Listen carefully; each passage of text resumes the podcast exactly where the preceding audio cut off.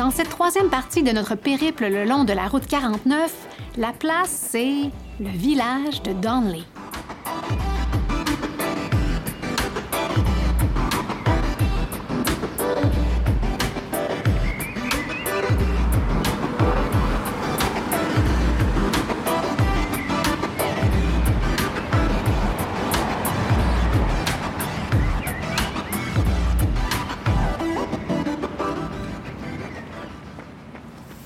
OK. Là, dernier arrêt de l'axe sud de Rivière-la-Paix, et c'est Donley. Un village d'environ 400 habitants. Encore une fois, rue principale très prévisible. Le club des pionniers, on a l'hôtel de ville. euh, et puis, euh, c'est vraiment une communauté agricole. Je pense, je suis même pas certain qu'il y ait un magasin ici, mais dans leur cas à eux, c'est quand même 5-10 minutes de falaire. Il y a quand même un détachement de la gendarmerie royale et puis un hôpital. Il y a euh, l'école du Jean- euh, Georges P. Vanier, euh, qui est une école d'immersion qui est en- quand même assez chevronnée euh, parmi les écoles d'immersion de la province. Notamment en volleyball. Je sais pas pourquoi, là, mais c'était des, des Ah oui? personnes toujours chevronnées en volleyball dans toutes nos équipes francophones. C'était toujours, tu avais toujours peur des gens de Donley quand ça venait au volleyball pour une raison qui m'échappe. Euh, en venant ici, il faut croire, traverser euh, une- la, la- ben, ça devient la 2 euh, pour aller vers Peace River. Et puis, de- sur ce coin-là, il y avait le l'ESSO de Donley. Et puis, pour une raison, euh, localement, c'est devenu Donley Corner. Et Donley Corner, à tel point qu'on les indications routières en venant vers le nord, tu sais, les grandes pancartes rou- euh, vertes là, qui disent Oui. combien de temps avant que tu arrives à quelque part, qui est normalement des villages, ben on nommait Donley Corner. Pas le village de Donley, pas l'accès à Donley. Puis c'était tout ce que c'était, c'était un carrefour. C'est un carrefour, ouais. Mais c'est là où ça devient comme un attrait culturel. C'est devenu un attrait culturel à l'époque parce que c'était le lieu où, que tu venais du nord, que tu venais de l'est, de l'ouest ou du sud, tu pouvais te rencontrer à Donley Corner puis voir qu'est-ce qui se passait. Donc, à l'époque, avant les téléphones cellulaires, les gens, ils, ils- ils se collectionnaient vers 8 h, 9 h le soir, après avoir fait des labs dans les villages. Puis là, le mot se passe. Là. OK, euh, qu'est-ce qui se passe? Ah, il va y avoir un party à Guy, puis on va aller ici ou là. Et puis, OK, c'est bon. Donc, c'est comme la cour de transmission de là. communication Yeah. des jeunes, là, motorisés quand même, les gens en auto. Euh, C'était à Donley Corner. Euh, mais ça a fermé en 2005.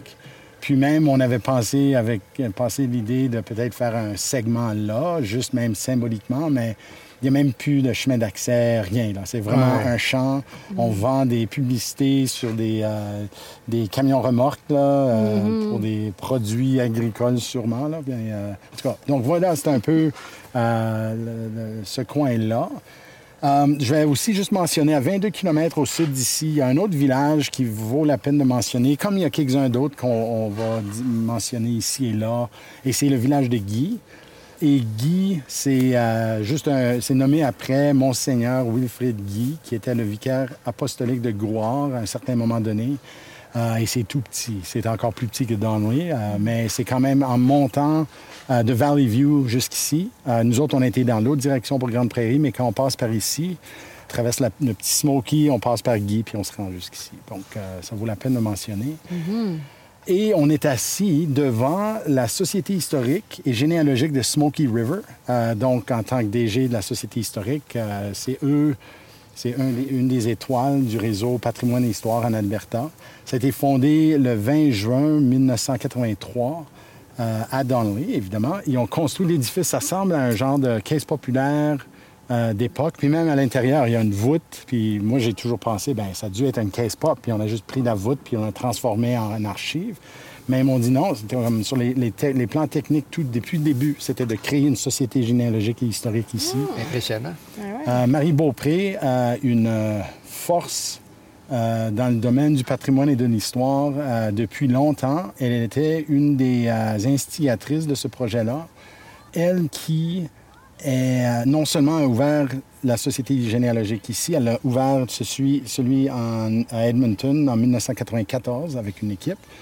Elle a mené un projet, un gros, gros projet de recherche appelé Héritage franco-albertain. Et aux archives provinciales, jusqu'aujourd'hui, tu peux aller voir, il y a des maîtres et des maîtres et des maîtres de recherche qu'elle avait faites avec une équipe de recherche. Euh, donc, elle a mené ça.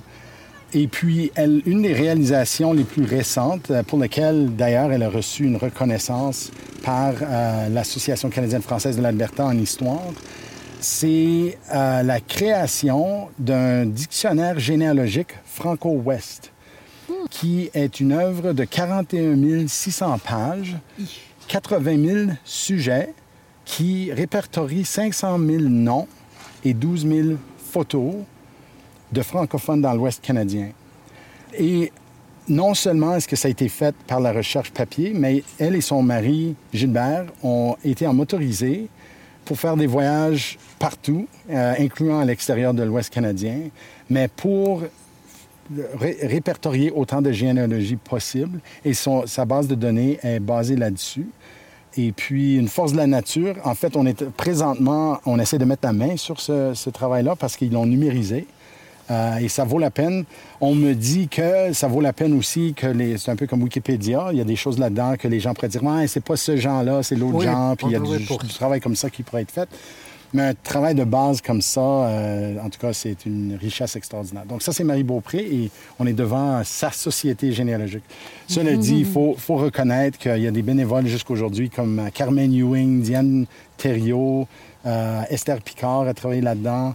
Euh, c'est des gens de leur propre gré vont dire on adore l'histoire, puis on se donne. Mm-hmm. Carmen Ewing, c'est aussi la mairesse de Girouville. Euh, et c'est une des personnes derrière le transfert du musée au village. Donc, elle aime ça, puis elle veut garder ses institutions ouvertes. Mais elles disent, on veut juste qu'il y ait des chercheurs. Puis leur collection est mm. extraordinaire. Ils ont toutes les, toutes, les anus euh, historicus, là, des, dans, genre les, les Obloffs tenaient des journaux quotidiens là, qui disaient Johnny est venu aujourd'hui, mm-hmm. il est parti là, puis on peut vraiment retracer la population autochtone, métisse, francophone à travers ces. Ils, ont, ça ici pour Grouard. Et ça, c'est quelque chose que même les archives provinciales de l'Alberta viennent juste d'enchérir leur propre collection avec ça pour Saint-Albert et Edmonton. Donc, euh, ouais, donc c'est un phénomène mm-hmm. vraiment important et chéri pour un gars comme moi en histoire et pour nous qui euh, sommes tes amis. Oui. Et des chercheurs dans votre propre... Et des chercheurs dans notre... Ouais, dans nos... Euh, of, our own right. C'est In our own right. Mm-hmm. Bien, justement, parlons. Euh, bien, on parle d'histoire, bien sûr, hein, c'est pas nouveau. Mais euh, un article qui m'a inspiré, qui est rédigé justement par le comité du livre historique de Falaire. Là, on est à Danley, mais, euh, mais qui parle d'une pionnière, euh, une femme euh, pionnière de ce contingent qui est arrivé en, 1912 avec le mm. père Giroux et le père Fallaire. Et c'est Marianne Gravel, Marianne euh, Gravel née Leblanc. Euh, je vous parle un petit peu d'où elle vient et tout, puis après vous allez comprendre pourquoi je trouve qu'elle a vraiment une vie fascinante. Euh, c'est fun qu'on ait des portraits comme ça de gens de la place qui ont eu des vies remplies. elle est née à Princeville au Québec en 1880. Euh, de parents Télésphore et Marie Leblanc. Et toute la famille Leblanc, en fait, comme on en parlait tout à l'heure, immigrent à Lawrence, au Massachusetts. Euh, les parents avec leurs huit enfants. Donc, on, on, connaît cet exode où les gens allaient travailler dans des factories. Marianne, c'est l'aînée. Elle épouse Noël Leblanc en 1905, donc à 25 ans. Et le couple, finalement, retourne au Québec pour prendre une terre. Mais premier drame dans la vie de Marianne Leblanc, son mari Noël meurt dans un accident. Alors, elle est veuve, elle a deux jeunes enfants, elle retourne aux États-Unis, à Claremont, au New Hampshire, travailler dans une manufacture de laine. Donc, on voit la résilience de ces gens-là. Hein. Mais en 1912, voilà, elle entend euh, l'appel du père Giroux qui vante les terres de la région de Rivière-la-Paix et elle fait partie de, cette, de ce premier contingent de, colons qui prennent un homestead. Donc, elle, elle a pris le homestead seule, veuve, avec, avec des enfants. Pouvez-vous imaginer? à l'époque. Ah. que les femmes, spécialement avec des enfants, deviennent des colons en, soie. En soie, oui. Alors, comme tous les autres, euh, elle a dû défricher une partie de sa terre dans les trois premières années, vivre dans un chac avant de, de rentabiliser son lot puis pouvoir éventuellement se construire une vraie maison. Euh, encore des drames dans la vie de, Marianne, parce que peu de temps après son arrivée à Donley, son jeune fils Albert, âgé de deux ans et demi, et son frère Ulrich, donc là, on imagine que partie de la famille des Leblanc avait suivi là, euh, dans le coin de Rivière-la-Paix. Son frère, âgé de 14 ans, et son fils de deux ans et demi, meurent après avoir bu de l'eau contaminée. on en a parlé de ça, mais les ressources, c'était pas évident. Évidemment, il n'y avait pas l'eau courante dans ces, dans ces temps-là. Donc, euh, ils sont enterrés euh, dans, la même, dans la même fosse à Grouard à, l'été 2012. Elle trouve éventuellement un nouveau mari. en la personne d'Eugène Gravel, c'est comme ça qu'elle devient Gravel, et qui était veuf lui aussi avec deux enfants, Victor et Blanche. Euh, il se marie à Edmonton euh, le 17 septembre 1914. Et de cette union, ben, il y aura euh, un, seul, un seul enfant, Marcel, né en 1922. Alors, si on fait le calcul, elle avait 42 ans à, cet âge-là. Et ce sera le premier baptisé dans la nouvelle paroisse de Donley. OK. Alors voilà. Exemple de la résilience de Marianne. En 1918, la grippe espagnole hein, ravage la région. Comme il n'y a ni hôpital ni médecin euh, sur place, ben, la salle d'immigration devient un dortoir pour héberger 21 personnes, des hommes en fait, qui sont brûlants de fièvre. Marianne s'improvise garde, malade avec une autre infirmière qui était venue d'Edmonton pour aider. Et deux seuls des hommes, des 21 hommes, vont, vont, euh, vont succomber à, l'influenza. Nouvelle épidémie quelques années plus tard. Et là, dans les notes, on parle de la grosse variole. J'ai fait des recherches. Je ne sais pas qu'est-ce que c'est la grosse variole. Euh, on connaît la petite vérole, la variole puis la petite vérole. Euh, mais je sais pas. On parle. Euh, on a parlé de la grande vérole qui était la syphilis. Donc je sais, mais en tout cas, c'est une maladie infectieuse. Euh, et, voilà, donc elle va traiter, encore une fois, elle va se donner corps et âme pour, euh, pour traiter les gens qui étaient, qui étaient une maladie super contagieuse en plus. Hein, on le sait maintenant. on parle de variole simienne maintenant en 2022 qui mm-hmm. fait son, apparition. des... Alors voilà, et à partir de 1924, les parents de Marianne viennent demeurer chez elle. Elle en prend soin jusqu'à sa mort. Une vraie, une vraie femme dévouée qui prend soin de tout le monde. Euh, on dit aussi que la salle qui a été bâtie pour les colons, éventuellement à Danley, ici, devient l'hôtel Gravel. Donc, j'ai l'impression que c'est elle qui prend ça en main euh, et ça devient un lieu de rencontre qui est vraiment célèbre, qui, qui est apprécié c'est là que tout le monde se ramasse pour fêter, les, pour euh, combler les longues soirées d'hiver où il n'y a rien à faire ou se rassembler les jours de fête. Donc, euh, en plus, une rassembleuse, euh, tu sais, elle aimait recevoir et tout ça. Autre drame, peut-être le dernier drame dans la vie de, Marianne, en fait, en 1944, son dernier fils, Marcel, qu'elle a eu avec Eugène à, l'âge de 21 ans, il est officier pilote dans l'aviation royale du Canada et il périt dans un bombardier lors d'une mission de guerre en partance de l'Angleterre. Donc, quand même des grosses pertes. Perdu tous ses enfants? Oui, ben non, il en restait un, je pense, parce qu'elle avait deux enfants, elle a perdu le petit, puis Marcel après est décédé, ouais, ouais, ouais. Ah, ben, mais voilà, mais c'est incroyable. Donc finalement, en 1961, après de 81 ans, elle quitte Danley finalement pour aller vivre à Edmonton avec sa sœur. Et là, on dit Madame Gaspard d'Endurant. C'est sûr, les femmes n'avaient pas de nom dans ce temps-là. donc sa sœur qui est veuve, elle aussi. On entend que Eugène est décédé éventuellement. Là. Puis apparemment qu'à Edmonton, les deux sœurs euh, passent leur temps à tricoter des mitaines. Ils en font une centaine de paires par année, puis ils donnent ça aux pauvres. Puis finalement, elle décède à 98 ans. Hmm. à l'hiver 1979. Et elle est inhumée ici, à Donley. Elle est revenue quand même euh, chez elle après tout ça. Les, les, les siennes? Les, les, près, des, près des siens. Donc, on imagine des vies comme ça, dures, avec plein de drames, mais quand même, on vit jusqu'à 98 ans.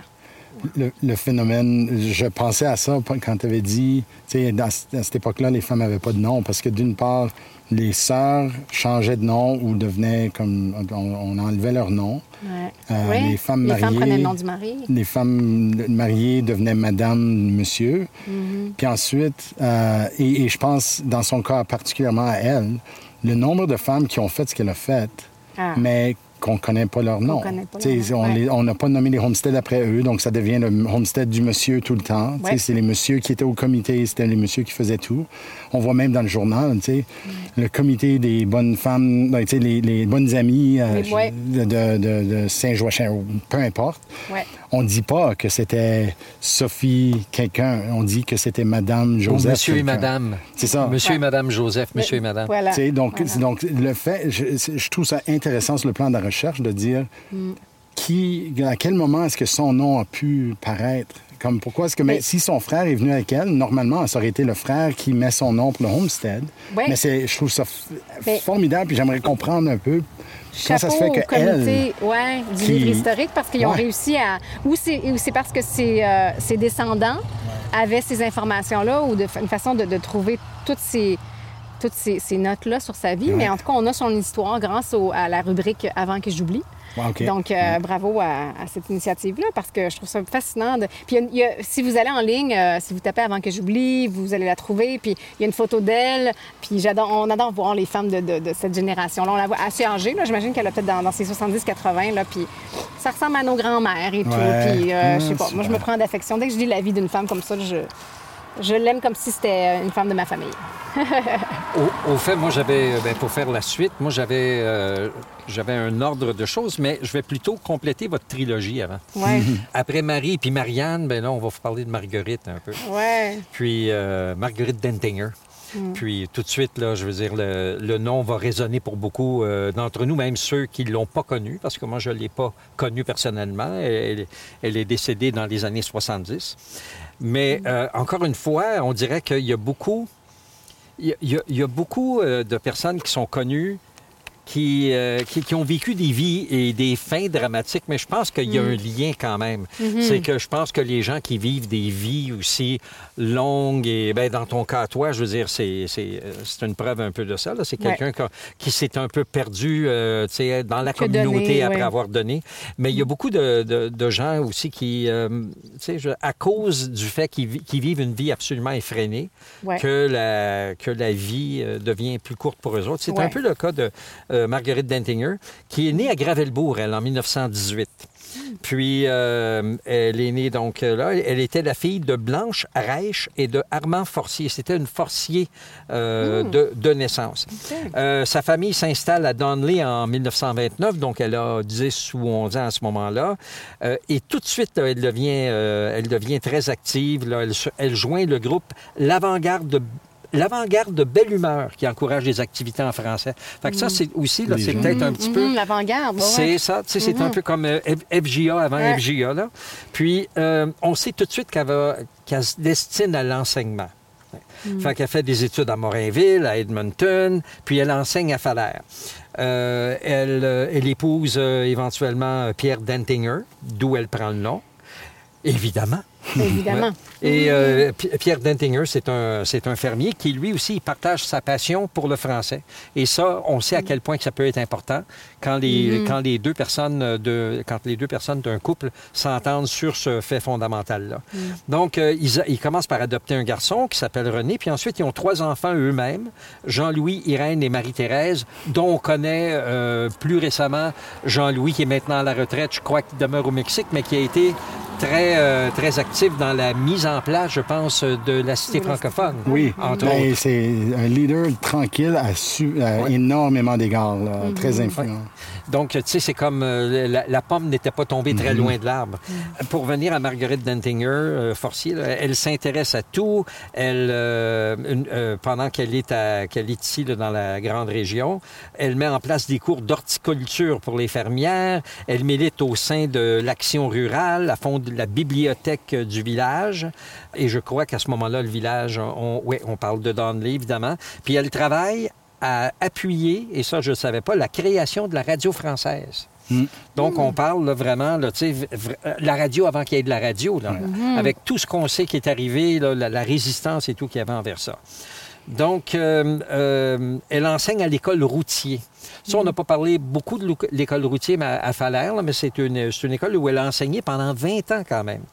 Euh, elle épouse bientôt une nouvelle cause, celle de la télévision française, comme si elle avait le temps. là, donc. parce qu'il n'y avait pas encore la, la télévision française dans cette région-ci. Ouais. Euh, C'était pas encore gagné. Elle venait juste, juste de, de commencer quelques années avant à Edmonton.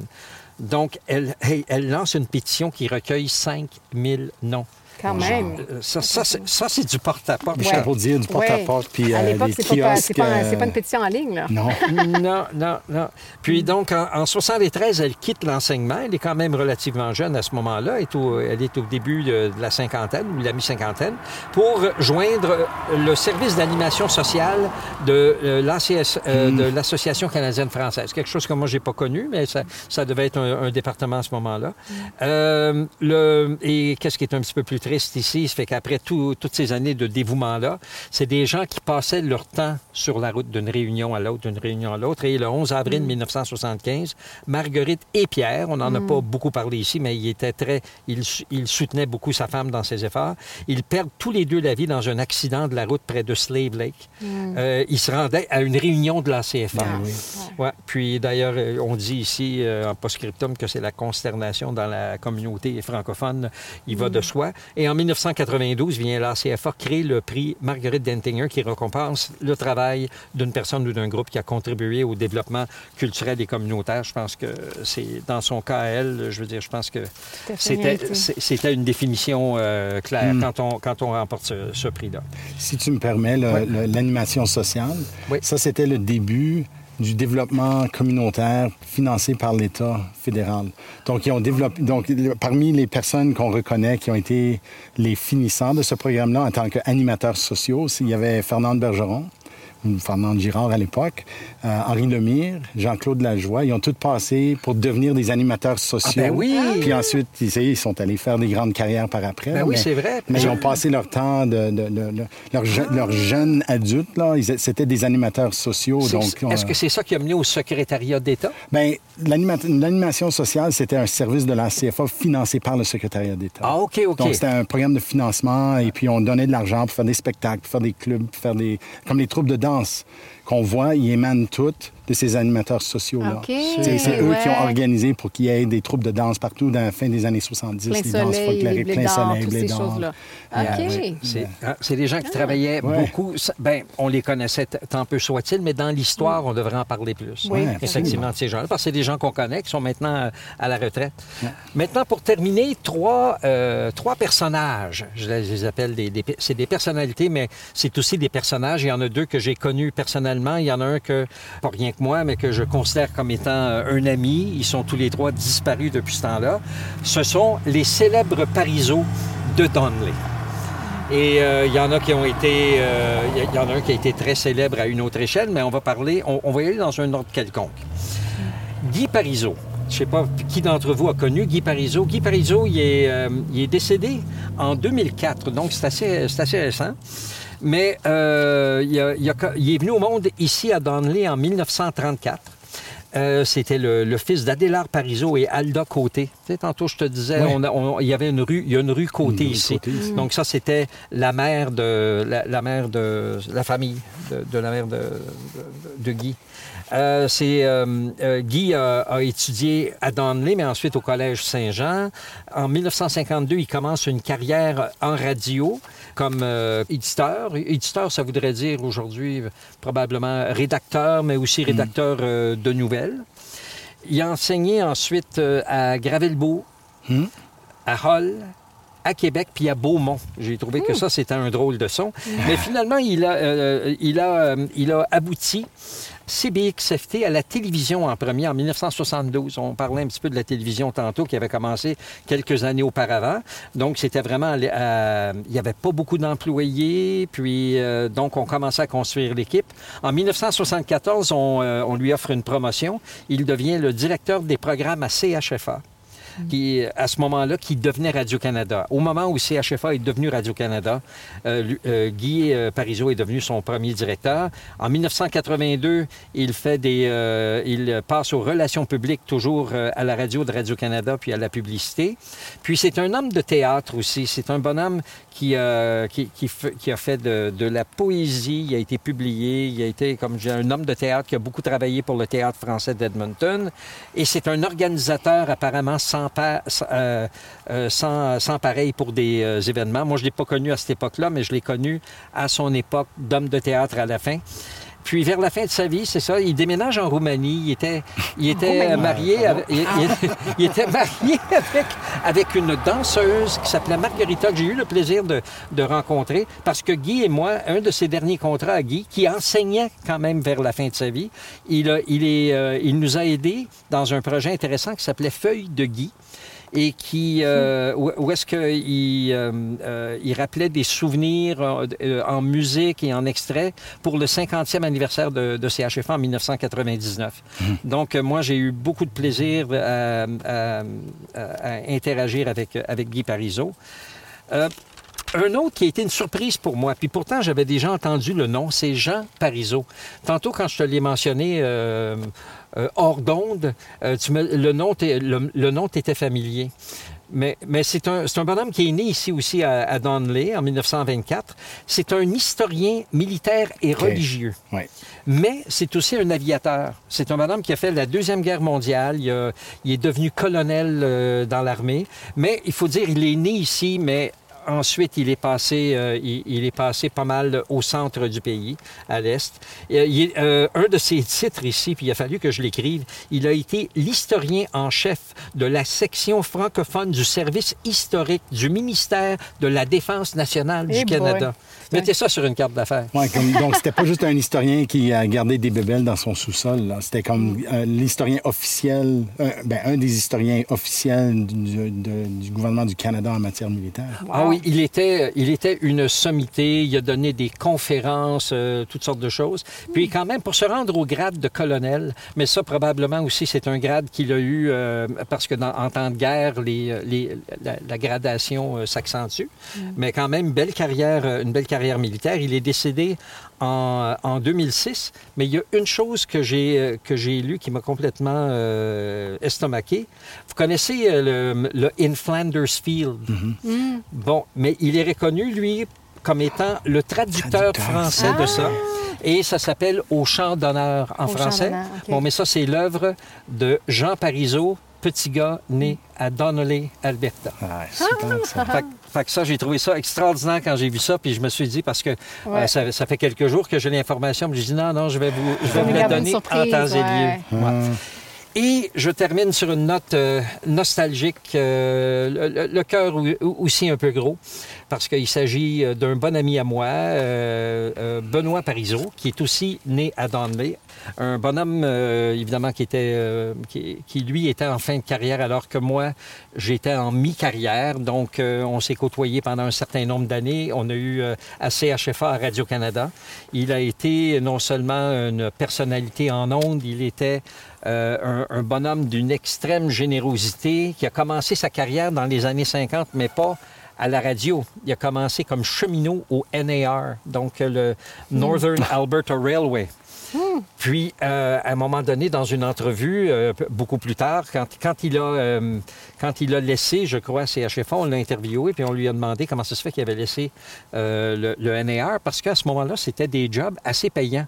Puis, travailler à la radio, là, c'était crève-fin. Ça a été crève-fin jusque dans les années 70. Et euh, il a dit, il dit, j'ai jamais compris un peu ce que j'ai fait. Il dit, mais je comprends que le destin m'emmenait vers la radio. Comme son cousin, parce qu'il faut dire aussi que Jean Parizeau, de Euh, Jean Parizeau, euh, Benoît Parizeau et Guy Parizeau sont des cousins. Mm. Eh bien, Benoît a travaillé avec, avec son cousin Guy à la radio de Gravelbourg, qui s'appelait CKRG, Oui. dans, les années, euh, dans les années 60. Et ensuite, je crois que Guy Parizeau est venu ici avant et éventuellement, Benoît l'a suivi. Donc, euh, parce qu'ils étaient quand même euh, la parenté, puis ils travaillaient très bien, très bien ensemble. Donc, Benoît est arrivé ici en 1972, vers la fin de Radio, euh, Radio Edmonton Limited, qui s'appelait quand même CHFA. Et il a été directeur des programmes, tout comme son, euh, tout comme son cousin. Et ensuite, euh, Radio-Canada, en 1974, Benoît est, demeuré euh, en place. C'est un homme de théâtre, Benoît aussi. C'est un bonhomme qui avait une belle main d'écriture. Et euh, c'est un bonhomme aussi qui était très très généreux. Je peux pas m'embarquer dans tout ce qu'il a fait. Il a fait beaucoup. C'est un, philanthrope sur une petite échelle, peut-être parce qu'on va d'après ses moyens, mais c'est un bonhomme qui avait absolument pas peur de, d'ouvrir son portefeuille pour les gens, euh, pour les gens dans le besoin. Puis euh, il, est, il est décédé euh, en 2000. en- non, il n'est pas décédé. Il a pris sa retraite en 2007. Il est décédé en 2020. récent, puis, oui. Et euh, Benoît, j'ai toujours un excellent souvenir de Benoît. C'est une des, une des belles personnalités. Et le temps qu'il était à Edmonton, évidemment, euh, Radio-Canada était entendu partout en province, mais euh, Benoît avait toujours le souci. euh, il y avait une émission qui s'appelait Le marché aux puces et il interpellait les gens. Il, parlait des gens de la région un à un. Là, il disait Je me souviens de telle dame, telle dame, telle dame, tout ça. C'est pour ça que Benoît, il était. Euh, les gens l'aimaient beaucoup. Donc voilà les- le trio des Parizeaux. On, on l'entend dans ta voix, t'as le cœur gros, puis de tous les, toutes les personnes qu'on discute, qui, avouons-le, là, 95% sont décédés. Là. Mais celui-là, c'est comme la première fois que je, je- je te, je te- je te Ouais. donne mes condoléances d'avoir perdu un ami comme ça. Ouais, Ouais. ouais, ouais, ouais. C'est, c'est- anyway, ça a, été, ça a été un grand plaisir de le connaître. Ouais.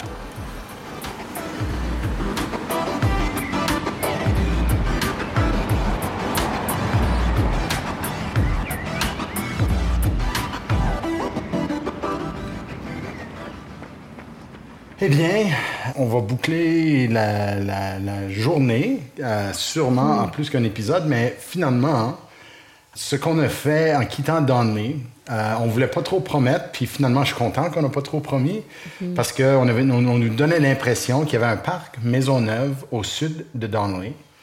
Et euh, c'était un parc commémoratif de l'arrivée des premiers colons en 1912 et euh, qui, avec toute notre péripétie, l'histoire qu'on a racontée de, du nom du lieu, puis comment ils ont monté une tente et c'était comme essentiellement où on a baptisé ce qui allait devenir toute cette communauté de Girouville, Falaire et Donley.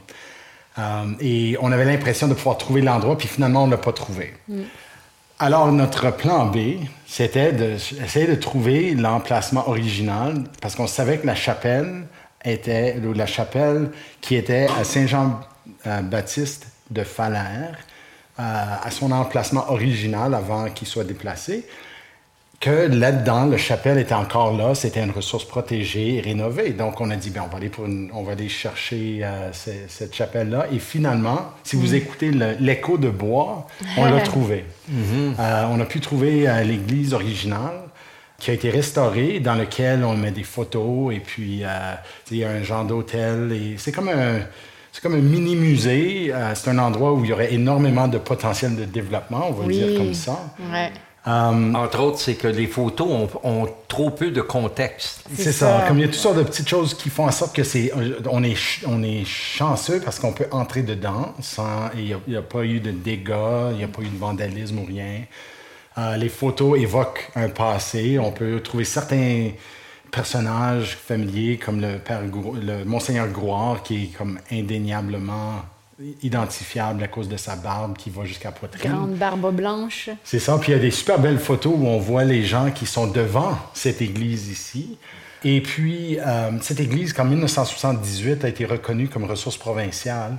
Et euh, je n'irai pas dans toute la description, mais euh, une des choses qu'on dit, c'est que c'est très particulier par le fait qu'on a trouvé une solution unique au défi d'avoir un prêtre logé dans une petite église. Parce que normalement, tu as une petite chapelle, puis normalement, tu as un presbytère à côté où le prêtre résident est là, le curé. Et dans cette église ici, on l'a bâti en vertical pour qu'on puisse mettre l'appartement du prêtre en haut.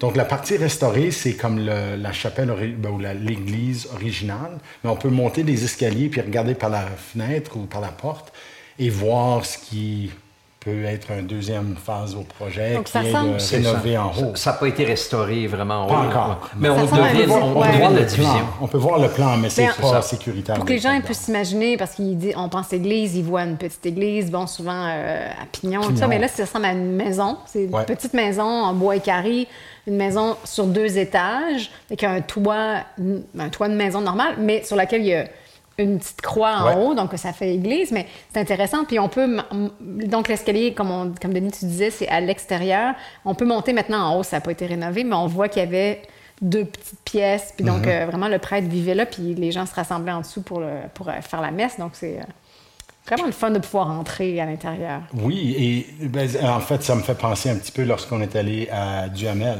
Oui. Duhamel où il y a une petite église super historique et dans Ouais. laquelle on permet un libre passage pour voir les. On a été choses. chanceux, là, oui.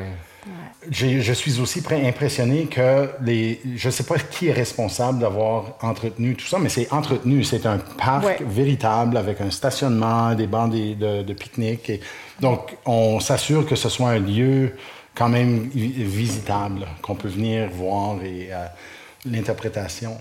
Euh, à l'autre bout, Ronald, euh, on a été pour une petite marche pour voir parce que c'est pas seulement l'église qui est ici. Oui. À peu près à 400-500 pieds d'ici, il y a un cairn. Et, on aime les cairns. On aime les cairns. On était Pourquoi-. Pourquoi comme souris, c'est que c'est un mot que je connaissais pas avant. Ouais. Puis un cairn, effectivement, ben, c'est un monument, euh, monument commémoratif. Puis euh, au fait, celui-là, il y a- c'était un, c'était quand même quelque chose d'assez solennel. C'était euh, un relevé des décès qu'il y avait eu ici entre 1914 et 1919. Et euh, il y a à peu près, euh, je sais pas moi, une vingtaine de noms euh, euh, qui sont euh, relevés sur le cairn. D'ailleurs, c'est très, très bien fait. Ça a été refait récemment parce qu'on voit encore tous les noms et tous les petits détails. Et il y avait, il y avait des, des vieilles personnes, évidemment. Il y avait des personnes d'âge mûr, mais il y avait beaucoup d'enfants. Beaucoup d'enfants. Beaucoup d'enfants en, en proportion de ce que ça serait aujourd'hui. Là. Et, euh, mon Dieu, Donc, c'est- des- des- de, de quelques jours. Il y en a même un. Puis ça, je veux dire, on, on- on- on ne rit pas, mais je veux dire, ça nous fait, ça nous fait une drôle d'impression de voir qu'on a mis qu'il y a un enfant qui est mort après 10 minutes. Ouais.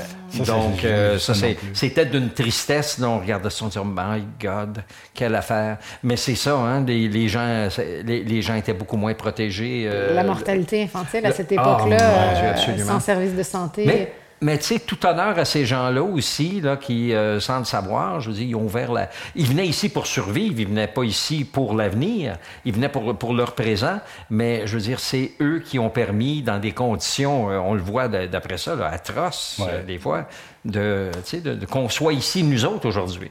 Ce que ça témoigne aussi, ce cimetière, et aussi là, la description que la province fournit là, de, de la ressource historique. On dit, on dit ça vite comme ça. hein. En 1912, ils sont arrivés. En 1915, le train arrive. euh, Ouais, puis ouais. 1915, Yeah. tout déménage. Ben, c'est pas de même. Yeah. Comme c'était, bon, on- comme l'Église a servi comme l'Église de la paroisse après 1915 pour une certaine période pendant la transition. Les cimetières, on enterrait encore les défunts jusqu'à 1919. tu sais. Ouais. Donc, il y a une période de transition euh, entre les deux lieux. Il y a aussi, à, à ce bout-là de ce site, une croix euh, Saint, euh, pas Saint, euh, Jacques Cartier. Oui.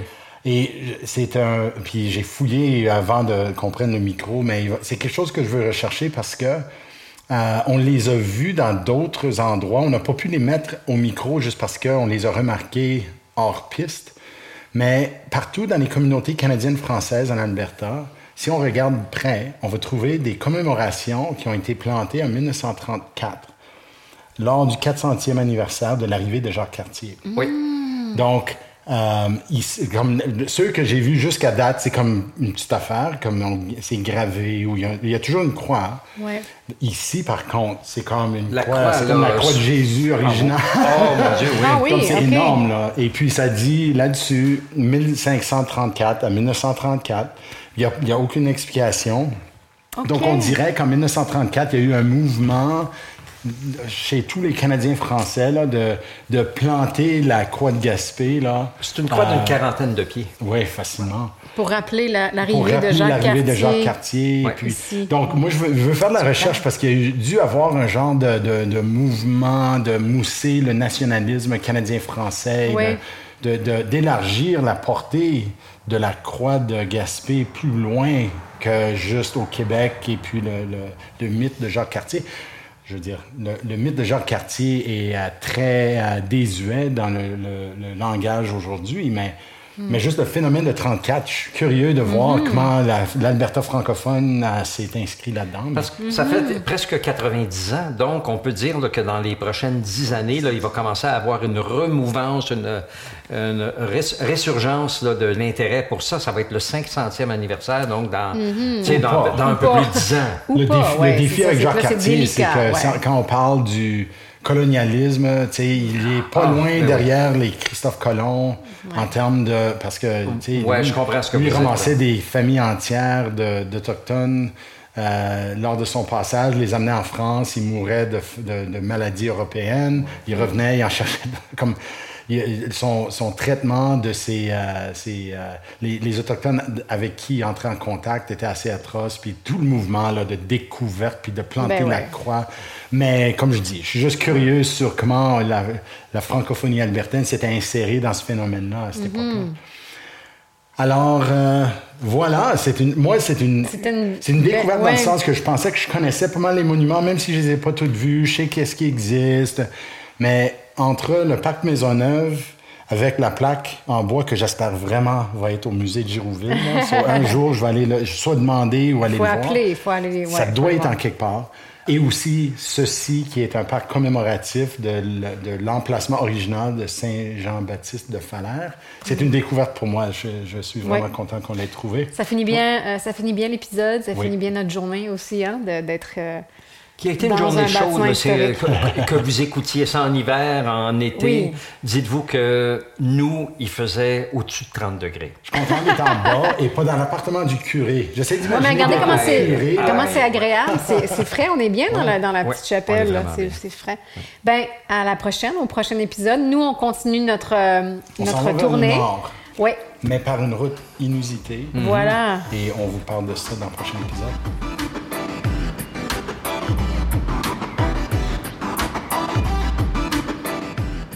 Vous venez d'écouter la troisième partie de cet épisode consacré à Girouville, Falers et Donley. Suivez-nous alors qu'on reprend la route vers le nord pour traverser la rivière La Paix à bord du traversier de Shaftesbury. À très bientôt dans La Place.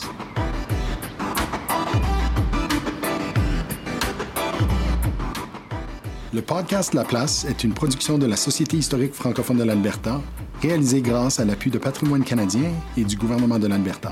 Les co-réalisateurs de La Place sont José Thibault et Ronald Tremblay. Le sonorisateur, monteur et génie des technologies en chef est Isaël Huard. Je m'appelle Denis Perrault, directeur général de la Société historique francophone de l'Alberta et producteur exécutif de La Place. Nous remercions le Centre de développement musical pour le prêt de leur studio d'enregistrement. Pour connaître nos sources et pour donner vos commentaires, rendez-vous à laplacepodcast.ca ou cherchez Histoire AB sur Twitter, Facebook ou Instagram pour nous suivre.